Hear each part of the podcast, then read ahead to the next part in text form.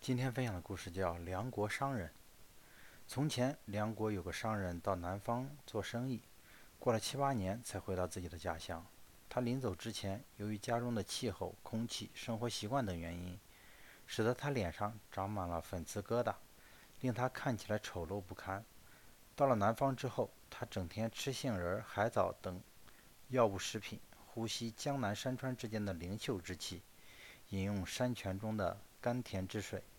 由于食物洁净，空气清新，久而久之，脸上的疙瘩逐渐消失了，容貌也变得十分俊美。乍眼望去，脖颈像天牛的幼虫一样长得白嫩。他从江南回到家乡后，照镜子看了一下自己的身影，觉得自己长得实在是太好了，一天比一天更觉得自己了不起。他神气十足地走在国都的大街上，洋洋自得地看着左右的邻人。总觉得国都的人和左右的邻人十之八九不如自己。他回到家中，刚登上大堂，看见自己妻子，他就惊慌地跑走了，一边跑一边说：“这是什么怪物，这么难看？”妻子上前问寒问暖，慰劳他，可是他却说：“我跟你有什么关系？”妻子给他送来茶水，他生气地推在一边不喝。妻子给他送来了饭菜。他也生气的不吃，妻子跟跟他说话，他一言不发，只是面对着墙叹息。妻子穿戴整齐，打扮得很漂亮来侍奉他，他竟唾弃而不理睬。最后，他愤愤地对妻子骂道：“你长得如此丑陋，哪点能赶得上我？赶快走开！”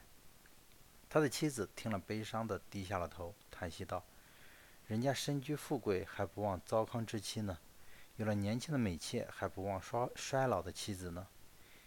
你脸上没了粉刺疙瘩，回来又看不起我。我因脸上有些雀斑就要被驱逐，这脸上的雀斑是天生的，又不是我的罪过。最后，妻子终于忍受不了了，悲愤地离开，离开家走了。梁国的这个商人，在家中过了三年，乡里人都憎恶他的行为，没有人跟他通婚。由于北方的土地和气候的影响，他的毛发、气血逐渐改变；又由于他大吃，他吃大豆、饮冷水，他的肌肤逐渐憔悴，又恢复了从前那丑陋的模样。这时，他的妻子回来了，两人又相敬如宾。事物是不断发展变化的，不能因为一朝得势，就去对别人抛去冷眼，殊不知你也会有从顶峰跌落的时候。